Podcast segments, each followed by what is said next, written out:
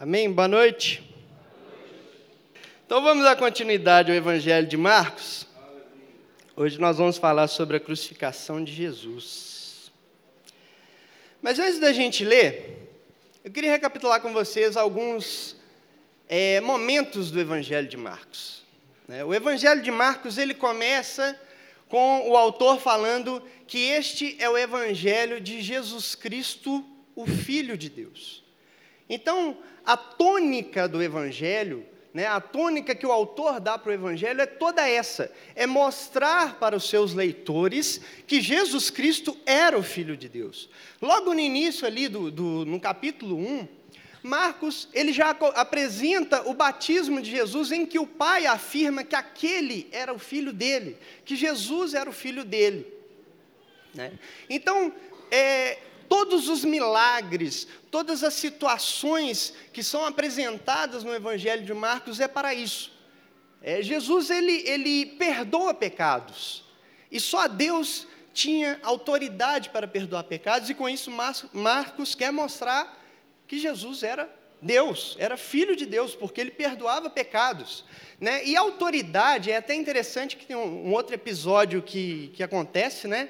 É que Jesus ele está pregando, a primeira vez que ele vai pregar, ou, é, dentro do Evangelho, as pessoas se assustam um pouco, né? elas, elas exclamam: Nossa, mas ele prega muito diferente dos escribas e fariseus.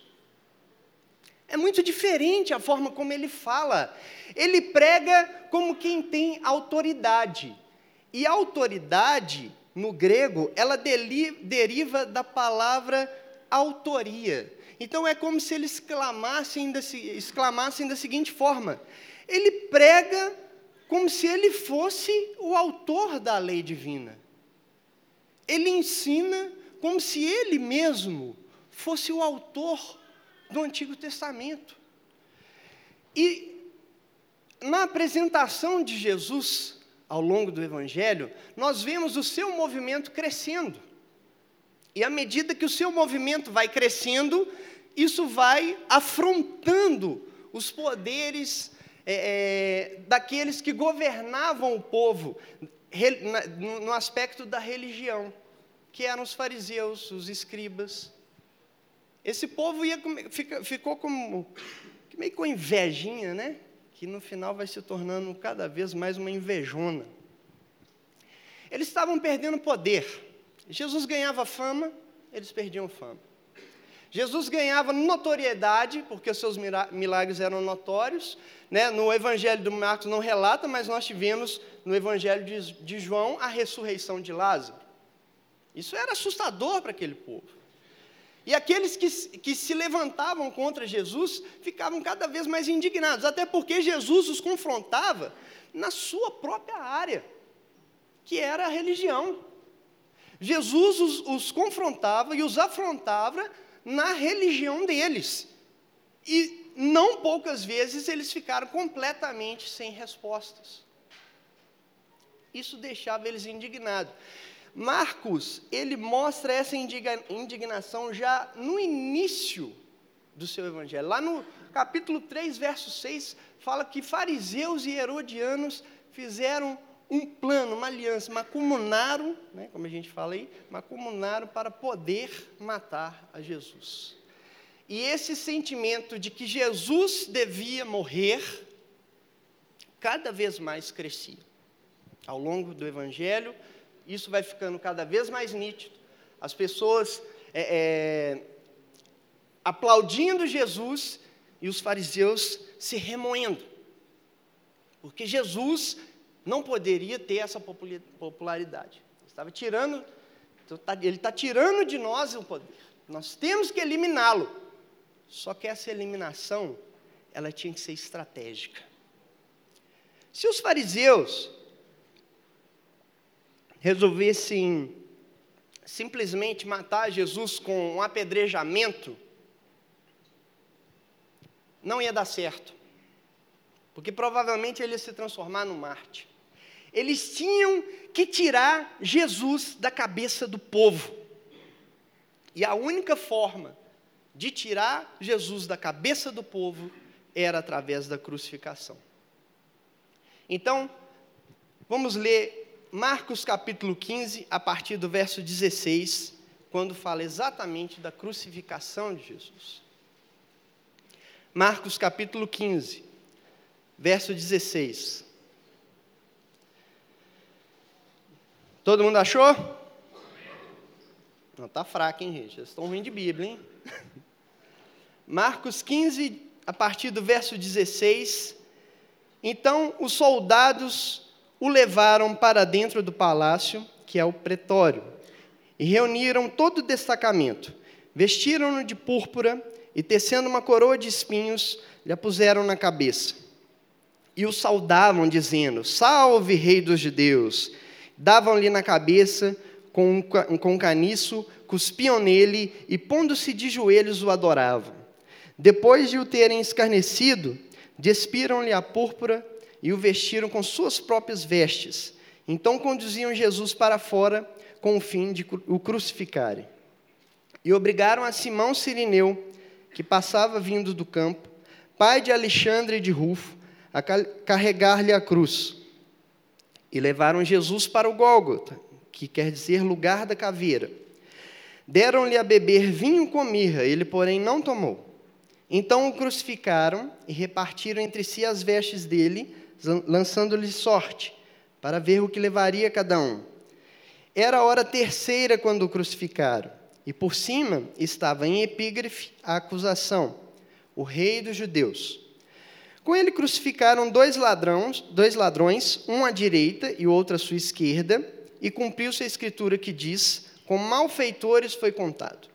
Os que iam passando blasfemavam dele, meneando a cabeça e dizendo: Ah, tu que destróis o santuário, e em três dias o reedifica.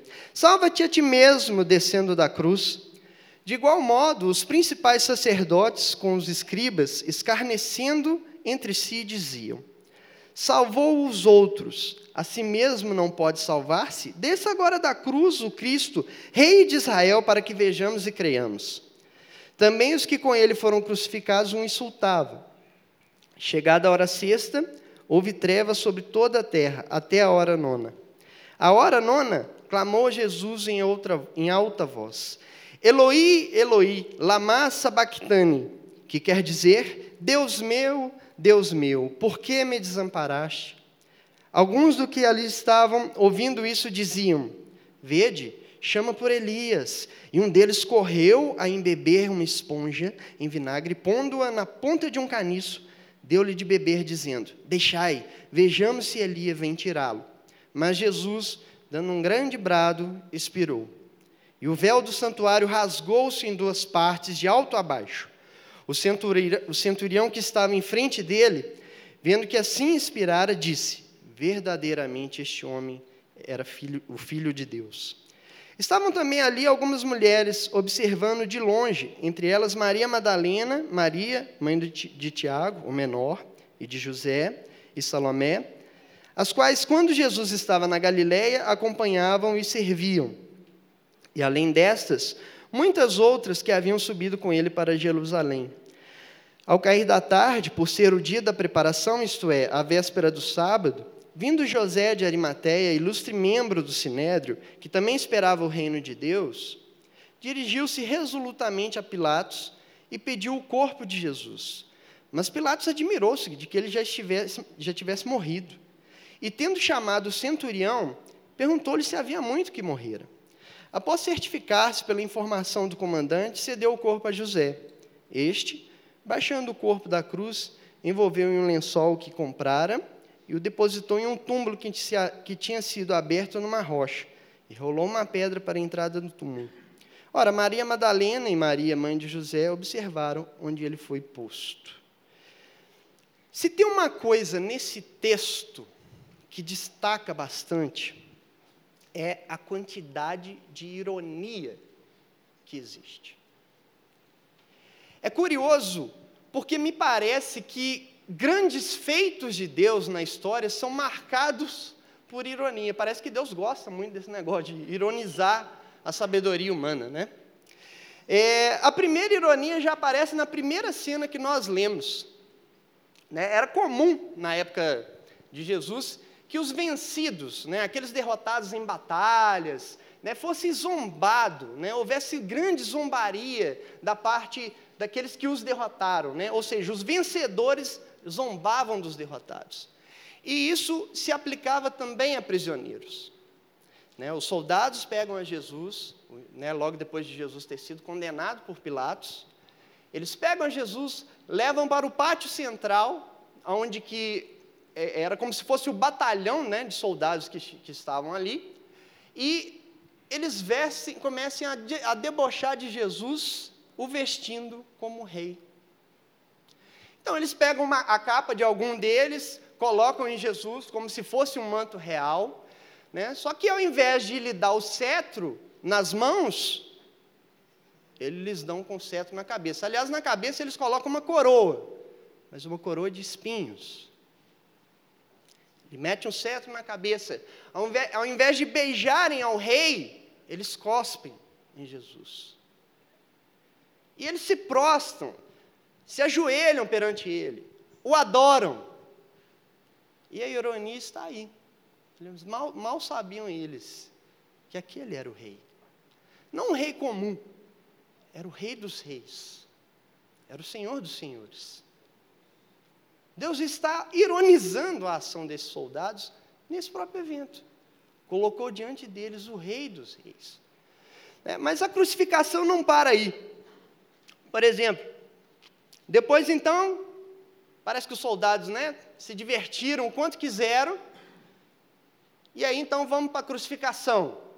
Eles tiram o manto de Jesus, entregam para ele é, é, a madeira horizontal da cruz, né, o, o, o que ia ser crucificado, ele mesmo tinha que levar a sua madeira, né, o seu madeiro, e era estava horizontal. Eles já o amarravam, colocavam assim, né, na, a madeira na transversal, e ele tinha que andar por boa parte da cidade. Para vocês terem uma ideia, o local da crucificação era até perto do palácio, não era distante do palácio. Mas eles deram a volta pela cidade para que aquele crucificado fosse humilhado e servisse de exemplo para outros insurgentes, outros é, é, que se levantassem contra o Império Romano. Isso acontece com Jesus. Ao longo do caminho, ele é humilhado, zombado, chicoteado. Né? Quem viu o filme do Mel Gibson sabe, é bem próximo daquilo. Só que o que, que acontece? Eles tinham hora, né? Talvez o próprio peso que Jesus estivesse carregando, juntando com todos os seus momentos de angústia, por qual ele já tinha passado por causa de, da crucificação, mas as torturas, Jesus não estava aguentando carregar direito a cruz. E estava demorando demais ao ponto dos soldados pedirem ou exercerem o seu direito de pedir a algum dos cidadãos que por ali passavam a ajudar o prisioneiro a carregar a cruz até o local. E mais uma ironia se apresenta. O Simão, que disse que iria morrer com Jesus, não estava ali. Estava um outro Simão, de Sirene, um habitante da África do Norte, passando, vindo do campo, entrando na cidade, viu o cortejo de Jesus e foi escolhido para carregar a cruz até o final. Quando Marcos cita o nome de, de Simão, e ele cita os seus filhos Alexandre e Rufus, e Rufo, parece é, que ele está falando de alguém conhecido para os leitores. Era gente crente, era gente da igreja, então, nos parece que é correto concluir que a partir daquele episódio, Simão se converte a Jesus. Porque só é possível dos filhos dele se converter, né? Tendo conhecimento que o pai lhes passou desse episódio. Né? Talvez Simão contasse a historinha para os filhos: olha, sabe aquele camarada lá que eu ajudei a carregar a cruz? Pois é, ele ressuscitou. Esse cara é de Deus. A gente tem que seguir ele. E aí, chegamos ao Gólgota. Gólgota é a palavra ou hebraica ou aramaica, né? Calvário é grego. Em português é lugar da caveira. Né? Então, é, é como se fosse uma pedra que ou ela tinha um formato semelhante a uma caveira humana, ou eles tinham talhado em algum ponto da montanha para que ela parecesse com isso, para que fosse o local de execução mesmo. Pode ter sido construído ou pode ter sido apenas aproveitado a formação da natureza. E aí é interessante que eles dão a Jesus de beber vinho com mirra. O que, que é esse vinho com mirra? É uma espécie de entorpecente, uma espécie de narcótico. Algo para, de alguma forma, aliviar o sofrimento, mas ao mesmo tempo tira a pessoa de órbita, né? ela fica drogada. É, só que pensa o seguinte: eles estão aliviando o sofrimento, não é porque eles eram bonzinhos, eles queriam, na verdade, alongar o tempo da crucificação. Queria que a pessoa permanecesse por mais tempo ali na cruz. É por isso que eles dão a bebida. Eles aliviam porque a pessoa perde consciência de tudo, por um lado.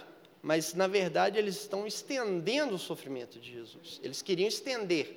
Jesus recusa. E ele recusa porque ele queria passar por todo aquele sofrimento de forma consciente. Ele sabia o que estava acontecendo com ele, e como ovelha muda, porém consciente do que estava sendo feito, é assim que ele queria estar diante do Pai ali na cruz. Então o crucificaram. Mais uma vez, quem já viu a paixão de Cristo sabe como é o processo. As mãos amarradas ao tronco, os pregos sendo encravados, talvez mais ou menos aqui assim, mas poderia ser muito bem na palma da mão, porque a mão estava amarrada, né? É, a pessoa ela não ficava esticada na cruz, ela ficava meio sentada. Por quê? Toda essa formação tem uma explicação. A cruz é uma composição da execução com a tortura. Ao mesmo tempo que o crucificado está sendo executado, ou seja, ele vai morrer, ele também está sendo torturado. É hediondo por causa disso. Né? E talvez por causa disso os, os judeus não eram, eram, proibidos de crucificar, porque tirava completamente a dignidade. Aliás, nas Escrituras, em Deuteronômio, fala que é maldito de Deus todo aquele que for pendurado no madeiro. Por isso os judeus não crucificavam. E aí o que, que acontecia com o prisioneiro? E por que, que era feito dessa forma? Porque ao, ao estar com os braços estendidos, é, dificultava muito a respiração. O prisioneiro ficava rapidamente ofegante. E para tomar uma lufada de ar mais intensa, ele tinha que escolher o que, que ia rasgar. Se eram seus pés, enquanto ele apoiava para subir um pouco, ou se eram seus braços, enquanto ele tomava impulso para subir um pouco e poder respirar melhor. E isso, o prisioneiro ficava ali dias e dias e dias, com as aves vindo bicar, para ele bicar o seu, sua carne chicoteada, machucada, que não, não foi o caso de Jesus, mas a tortura da cruz era essa. Até que ele não aguentasse mais e morria. Em ocasiões que a morte estava muito demorada, eles quebravam as pernas ou os joelhos, para que ele, ele não conseguisse subir mais com os pés e assim morrer mais rapidamente asfixi, asfixiado. Faltou ar aqui na hora, por isso. Né? E aí, a pessoa morria então dessa forma, sem ar, sem conseguir mais respirar. Então crucificaram e mais uma vez tirando o sarro de Jesus, re repartiram entre si as vestes dele, né? Afinal de contas, aos vencedores os espólios. Tiraram sortes, jogaram um jogo de dados em frente a Jesus, para ver quem ficava com qual peça da sua roupa. Marcos nos sinaliza que essa era a hora terceira. O judeu, ele, aqui ele está usando a contagem do judeu, ele contava as horas de forma diferente que nós contamos. O dia começava às seis da manhã. A hora terceira, portanto, era nove da manhã. Jesus foi colocado na cruz, foi levantado às nove horas da manhã da sexta-feira. E não era é, é, sempre que um criminoso era, era executado dessa forma, ele levava sua plaquinha de qual era o seu crime. No caso de Jesus, o rei dos judeus. Parece mais uma ironia, né? Ele sendo condenado por aquilo o que de fato ele era, o rei dos judeus. E é engraçado que, que essa plaquinha colocada por, por Pilatos parece uma vingança de Pilatos com os judeus. Os judeus criaram muita confusão nessa história com Jesus. Né? Afinal de contas, eles tiveram que manipular todo o processo para poder. É... Quase caiu, né? Eles tiveram que manipular todo o processo para poder transformar o crime de Jesus, ou a acusação de Jesus religiosa, de blasfêmia, em uma acusação de crime político. Eles falaram que Jesus estava se autoproclamando rei. Né? Quando Jesus fala que ele é o Cristo, ele está se autoproclamando rei dos judeus. Então, eles colocam Pilatos numa encruzilhada. Ou Pilatos o condenava, porque de fato o movimento de Jesus poderia crescer e virar uma insurgência, isso seria um problema dele com Roma, ou Pilatos o condenava, porque os judeus, se os judeus falassem que Pilatos soltou um cara que dizia ser rei de, dos judeus no lugar de César, se, se os judeus dedurassem lá para Roma, isso também traria problemas. Então não restou ao nosso pobre e coitado Pilatos, que nada pôde fazer, né? Tá bom, já que Deus está ironizando, eu também estou. Né? Nada pôde fazer a não ser condenar Jesus. E aí, então, para se vingar dos judeus, por causa de toda essa confusão, ele coloca a plaquinha: o rei dos judeus. Os judeus queriam que ele escrevessem, que ele escrevesse assim: "Sou o rei dos judeus". Por quê? Porque isso não é o que não é que os judeus reconheciam ele como rei, mas que ele falou que ele é o rei. Então os judeus queriam que tirasse fora, é, é, tirasse fora, né, para não, não, ficar pesado para eles. Por quê? Porque se ele, ele sendo crucificado, escrito o rei dos judeus, é, o que, é como se Pilatos estivesse falando: esse aí ó, é o rei que vocês merecem, essa coisa aí na cruz. É o rei que vocês merecem. Essa foi a vingança de Pilatos com ele. Por isso que os judeus falam: não, não, não escreva o rei dos judeus, escreva, eu sou o rei dos judeus. Foi isso que ele disse. Aí Pilatos, lá em João, responde: o que escrevi, escrevi. Foi a vingança dele. Né? Ironia. Jesus é o rei. Veja como está recheado de coisas. Recheado dessas ironias, né? Mas a crucificação não era bonitinha, né? A gente vê. E Jesus, ele foi tratado como sendo rei meramente como um bandido. Eram os camaradas que estavam crucificados do lado dele. Para quem passasse ali e visse aqueles três caras na cruz, eles achavam que os três eram da mesma turma, da mesma bandidagem. Eram três bandidos, assassinos ou ladrões. As pessoas enxergavam Jesus daquela forma. Veja, o rei humilhado dessa forma, sendo tratado como um bandido. Um bandido que assassinou ou roubou. A mensagem que as pessoas queriam passar era essa. Mas isso não era suficiente para elas. Elas tinham que zombar mais.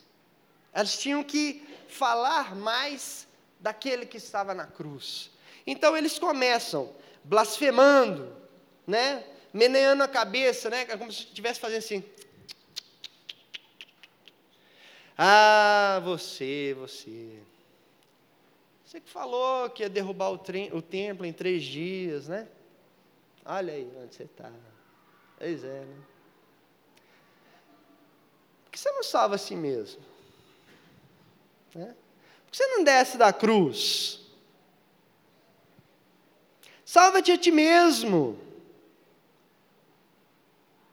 Agora, uma coisa interessante. Os sacerdotes também estavam ali. Gente, era preparação para o sábado. O que, que o sacerdote está fazendo ali, Isso? Tinha que estar no templo lá. Ó. Ele tinha atividade para fazer no templo. Mas não, estava lá zombando de Jesus, né? Era a vingança deles contra Jesus, né? É, e eles falam: você salvou a outros, e a si mesmo não pôde se salvar, né? Desça agora da cruz o Cristo, o Rei de Israel, para que vejamos e creiamos. Gente, caretagem pura, né? Por quê? Eles, eles mesmo acaba, acabaram de afirmar: Jesus salvou a outros. Jesus salvou a outros. Por que, que, você, por que, que eles estavam falando que eles iam crer se Jesus se salvasse descendo da cruz? Eles não criam naquilo que ele estava falando, que eles mesmos estavam falando. Curiosamente, mais uma ironia. Os sacerdotes que deviam estar no templo fazendo as suas funções sacerdotais, estavam ali, apresentando o Cordeiro de Deus, que tira o pecado do mundo. Mas eles mesmos não criam no, naquilo que eles estavam fazendo. Eles estavam ali oferecendo o último e derradeiro holocausto. O holocausto definitivo. O holocausto que iria cessar todos os demais holocaustos, que na verdade apontavam para aquele ali, mas eles mesmos não participariam daquilo, daquela oferta. E Jesus na cruz não pensava em salvar a si mesmo. vou dar uma de pipe aqui. Ele pensava em ti. Ele pensava em mim. Ele pensava em nós. É, vai melhorar. Tá? Vai melhorar. Jesus era o verdadeiro sacrifício que aqueles sacerdotes ofereciam, o supremo sacrifício, mas eles mesmos não criam a gente chega no meio-dia. Sexta hora, é meio-dia.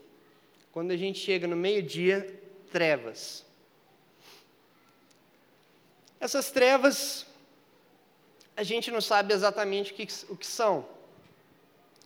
Se, se é uma nuvem que ameaçou um temporal, como há muito tempo não, havia, se era uma tempestade de areia, a gente não sabe o que é.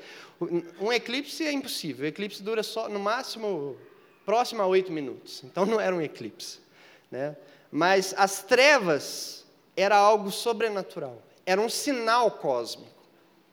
Muito semelhante, e provavelmente alguns dos judeus devem ter lembrado do episódio lá da saída do Egito, em que a última praga, a penúltima praga, eram as trevas que duraram três dias.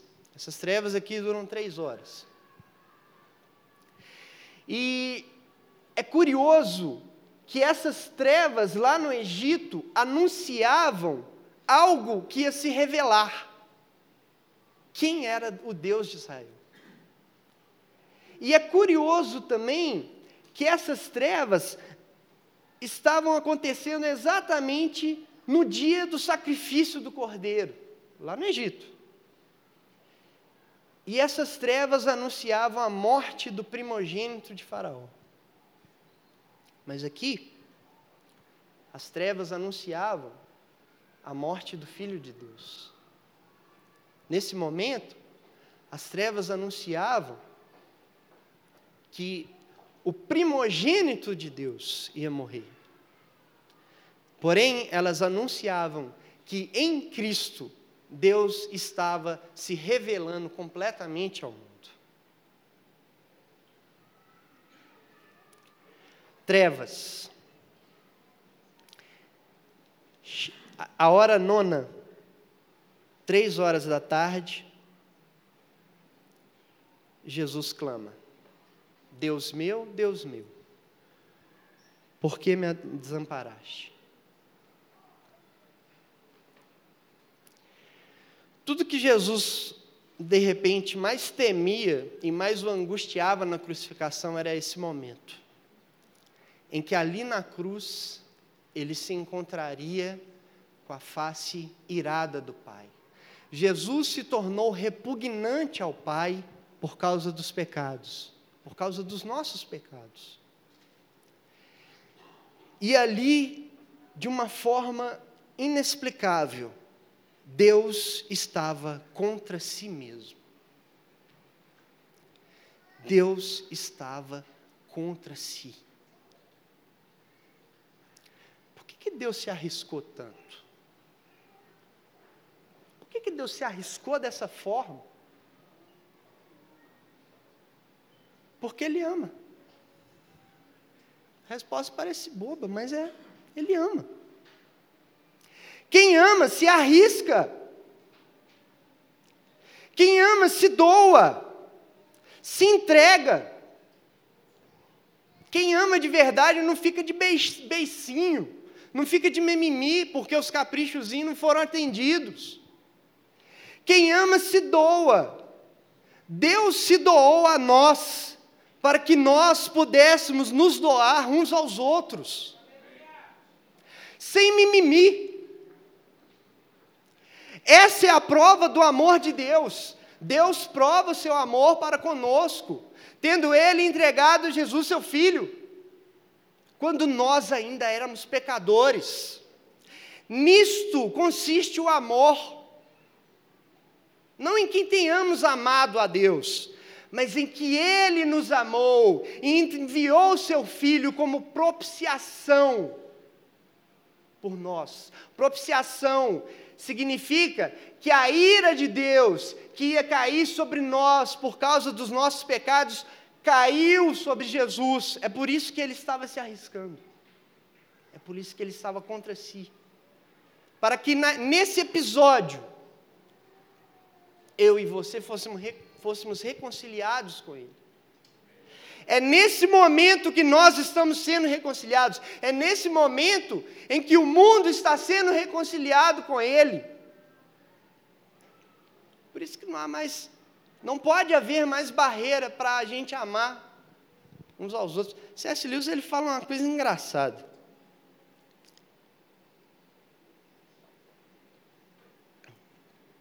Quando ele está falando sobre amor no cristianismo puro e simples, ele fala assim: para de pensar como que você vai amar a pessoa e ama. Finge que você é Jesus e ama como Jesus amava. Ah, mas eu não estou sendo hipócrita? Não. Hipocrisia é quando você faz ou quer parecer algo para ganhar algo por trás. Tem um subterfúgio, uma segunda intenção. Quando você faz, não, eu quero ser igual a Jesus, e aí você passa a agir como Jesus, o seu coração naturalmente se realinha em favor. E você passa a amar. Gente, esse trem funciona, já aconteceu comigo. Tinha um, um colega meu de, de, Quando eu fazia lá abrir, aquela, aquele, aquele jargão que a gente usa, né? Meu santo não batia com dele. E olha que a gente era irmão em Cristo. Eu comecei a olhar para esse cara e falei assim, não, vou, eu vou amar esse cara. E assim, o cara nunca tinha feito nada comigo, não. É, é essas coisas bobas que a gente tem mesmo, né? Então comecei a aproximar dele. E aí, velho, beleza? Comecei a conversar tá junto, todo intervalo da, das aulas eu estava junto com ele, conversando. Né? Amigaço meu hoje. Amigaço. Por quê? Porque eu comecei a fingir igual Jesus, que eu era Jesus. E comecei a amá-lo. Isso funciona, gente.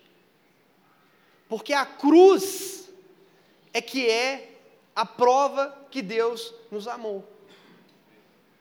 Você quer ter uma prova do amor de Deus? Não vai ser por uma oração respondida, por um pedidozinho seu respondido, não. É a cruz, é, tem que olhar para a cruz.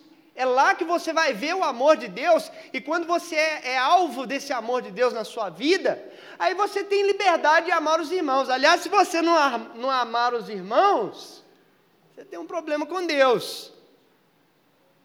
Porque ninguém pode falar que ama a Deus a quem não vê, se não ama seu irmão a quem vê. Então, essa coisa de amor é muito séria para nós. E por isso a gente tem que aprender a se doar como Deus estava se doando aqui na cruz. Agora, o povo é mau, né? Eles fizeram uma piadinha com Jesus nesse momento. Eles falaram: ah, deixa. Vamos lá, vamos dar um refresco para ele. O vinagre que está aqui é uma espécie de bebida refrescante, quase um guaraná gelado. Mas não tão caro, né? Você não vai gastar um Guaraná com um prisioneiro. Então ele dá vinagre mesmo. Aliás, quando você põe vinagre na boca, sua boca está seca, ela começa a salivar, né? Então refresca também. Então, eles fazem isso para alongar mais, porque eles viram que Jesus estava ali já sem força, né?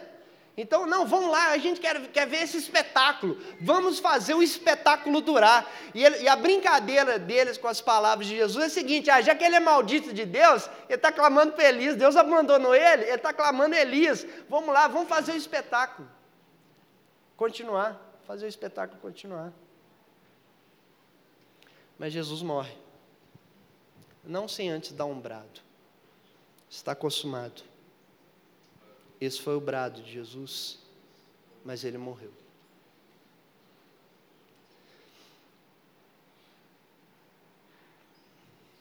Quer mais uma ironia?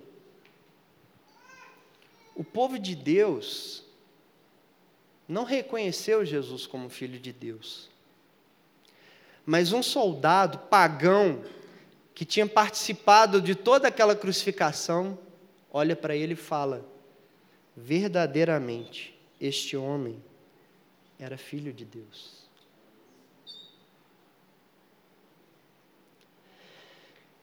As mulheres que na época não serviam para dar testemunho no tribunal estavam presentes.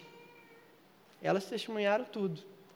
Os discípulos mesmo correram, mas as mulheres, ainda que de longe, talvez por, por guardar uma descrição, já que geralmente o, o, os prisioneiros eram crucificados nus. Então, de longe, elas ficaram observando tudo, testemunhando tudo.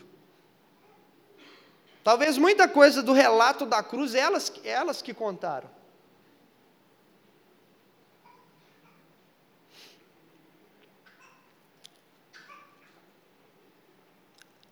Quando o autor cita elas pelos nomes, é que provavelmente elas eram bastante conhecidas das pessoas para quem ele está escrevendo.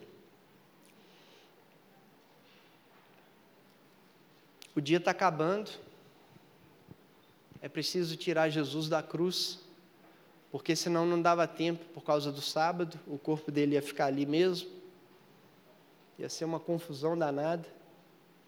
Então, um homem corajoso do Sinédrio discípulo de Jesus, José. A cidade dele é Arimateia. Contra talvez ser mal interpretado,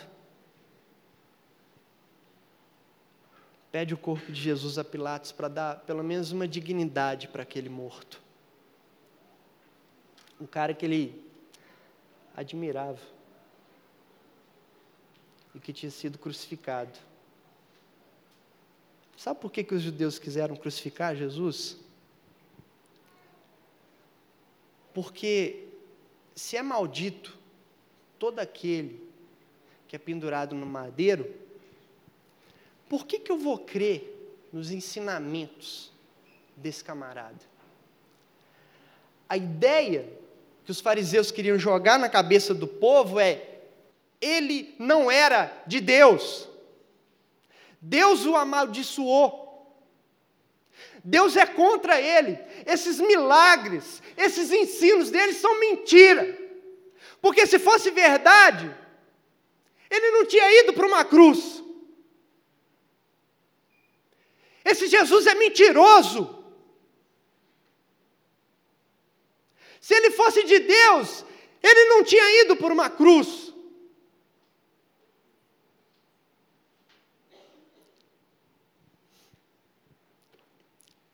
Sabe qual que é a maior ironia do universo? Que nesse ato hediondo,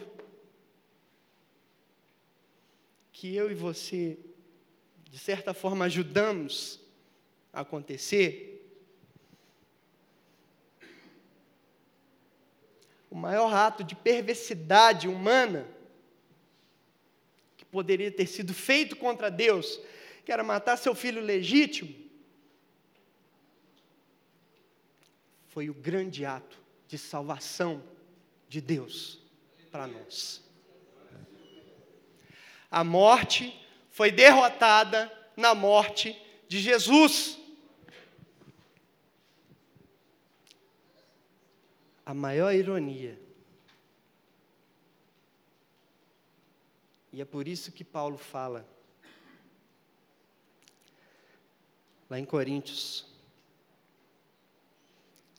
Vou adiantar, né? Nós vamos começar, né? Então, lá em Coríntios. Que a cruz é escândalo para os judeus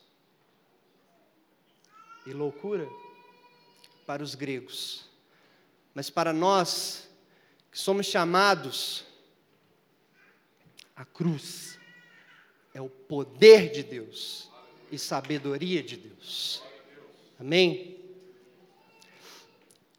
Enquanto o pessoal poderia, poderia vir aqui para a gente cantar, eu pedi eles para a gente cantar aquela música Sim, eu amo a mensagem da cruz. Até morrer eu a vou proclamar. Levarei eu também minha cruz Aí nessa parte eu garrei. Um trem meio estranho, né? Até por uma coroa trocar, parece um mérito, um negócio assim. É pensando muito nisso, porque eu tenho muito problema com as músicas, né? O Pipo sabe. Mas eu lembrei dos 24 anciãos que lançavam as suas coroas diante do Cordeiro. Então, se for para eu carregar uma cruz e receber uma coroa, vai ser para eu julgar nos pés do Cordeiro, porque Ele é digno de toda honra, de toda glória, de todo louvor. À medida que você vai recebendo os elementos da ceia, você vai ficando de pé, e vamos todos cantar essa canção, para a gente cear juntos e celebrar a cruz.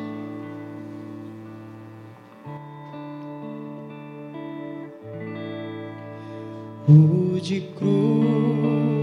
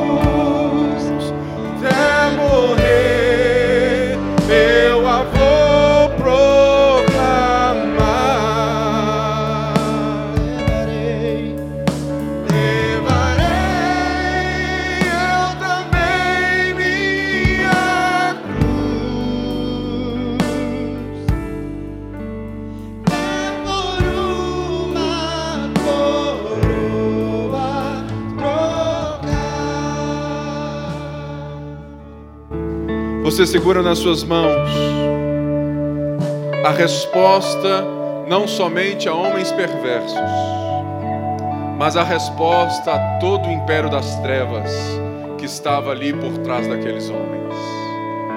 Quando as pessoas zombavam de Jesus, elas não apenas o faziam por serem más, mas por estarem controladas pelo império das trevas. Quando elas falavam, se tu és o filho de Deus, sai desse lugar.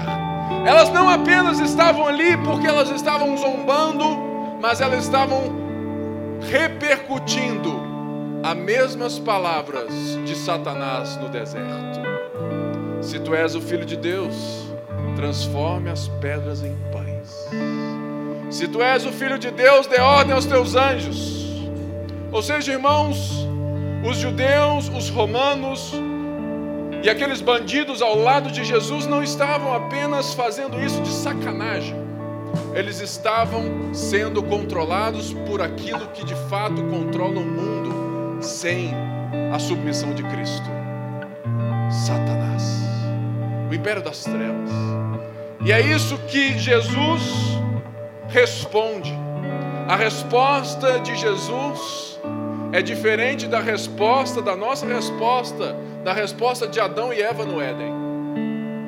Satanás disse a Adão e Eva: Olha, se você comer, vocês serão iguais a Deus. Opa! Eu quero ser maior do que eu sou. Eu quero ser o controlador de todas as coisas. Eu quero ser o dono do mundo. E eles vão ir lá e. Quen, quen, quen, quen. Mas Jesus, sendo Deus, não jogou o fato de o ser algo que ele deveria se apegar. Antes, se humilhou. Porque a resposta de Deus é uma resposta de amor, como o Bruno falou. E Deus ama, por isso ele não precisa se provar.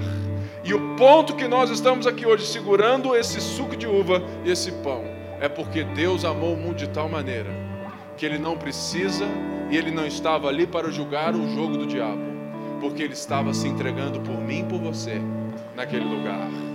Eles zombavam de Jesus, mas Jesus ficava assim, uma hora a gente vai ver. Mas Jesus não é vingativo, ele é amoroso. Ele, ele veio e ele morreu até pelos bandidos, a ponto de Lucas dizer: ainda hoje estarás comigo no paraíso. Por isso, nesse momento, se você está aqui nessa noite e você é um crente bem meia-boca, eu te chamo ao arrependimento. Se você vive e confessa, e se você vai cear, Paulo diz que aquele que ceia sem antes refletir, toma juízo sobre si. Se você é um crente raimundo, né, um pé na igreja e um pé no mundo, se você envergonha o nome de Jesus na segunda-feira, esse é o seu momento de se arrepender. Porque você está segurando o maior sinal de amor que esse mundo já viu. E se você está aqui nessa noite e você de fato não conhece Jesus, mas nessa noite você ouviu a exposição dos fatos e você fala assim: Eu quero andar com esse cara. Eu te convido após o culto me procurar para você andar com quem anda com esse cara.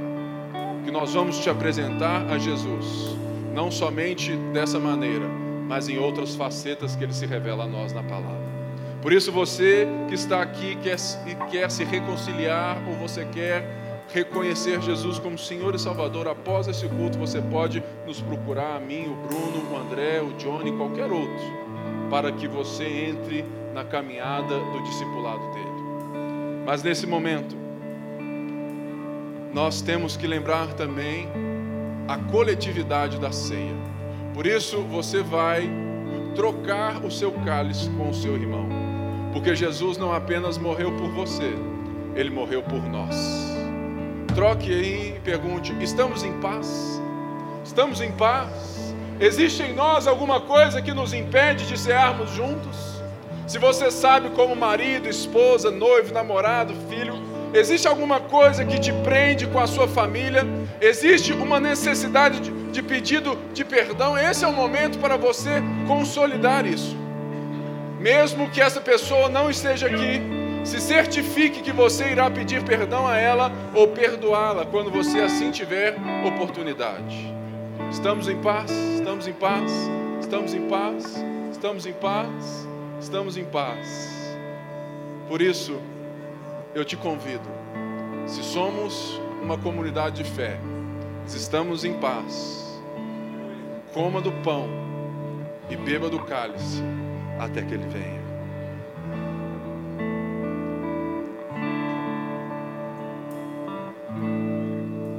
Sim,